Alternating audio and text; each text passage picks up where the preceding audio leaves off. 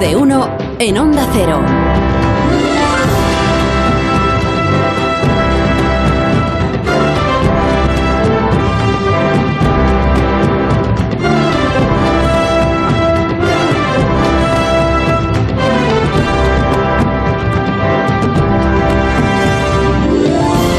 Camino de las 9 de la mañana, camino de las 8 de la mañana en las Islas Canarias y pendientes de la situación naturalmente en Ucrania y de todas las reacciones que se vienen produciendo, aunque sigan pasando otras cosas, ¿eh? que también, si da, tiempo, comentaremos. ¿eh? Tienen que ver con el Partido Popular, que ya está hoy ahí en capilla para el Congreso Extraordinario.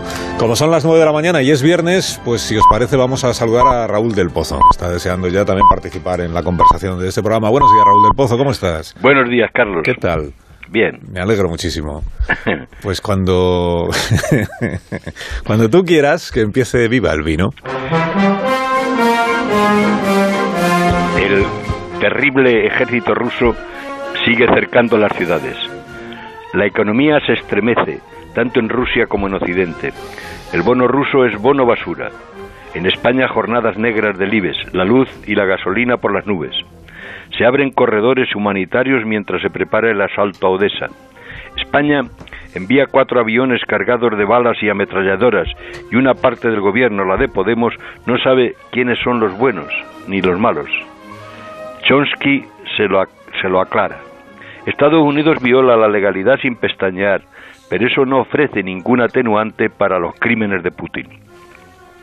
La plaza Maidán de Kiev puede ser el gueto de Varsovia, aunque Putin llama nazi al presidente que además es judío. Ucrania era el granero del mundo. Los agricultores castellanos decían mirando al cielo, agua, sol y guerra en Sebastopol, para vender mejor el trigo. Ahora lo que sube es el precio de los misiles. Los agoreros hablan de la tercera y última guerra mundial, cuando Rusia ha bombardeado la central atómica más grande de Ucrania. Parece que no hay cambio en los niveles de radiación. El presidente del país acorralado dice que Rusia recurre al terror nuclear.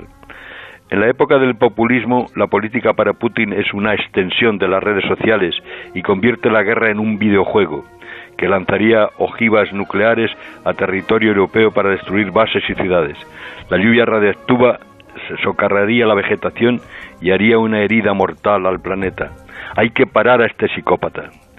Cuando nacen, querido Carlos, los lirios y las violetas, después de la floración de los almendros, hay un tirano que quiere destruir la primavera.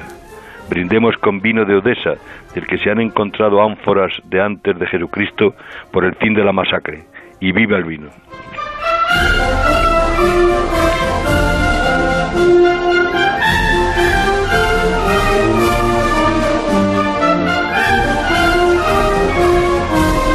Viva el vino y viva Raúl del Pozo, como cada viernes. Y, y viva Carlos Alsina. Muchísimas gracias. eh, Y el Real Madrid, te falta decir. o sea, que estamos aquí. Y la Virgen de Atocha. También. eh, Ah, lo Raúl, dije a todos, eso tiene muchas gracias. Raúl sí que se sabía lo de los atochales Claro. que dan nombre Sí, a la Raúl sí. estación de Atocha y el esparto y todo eso, porque él sí, Sí. conoce la historia de la Sí. ciudad. Sí, no sí. como nosotros que no. Sí. Bueno, aquí los de Madrid siempre nacen en un baile, la mayoría. Sí.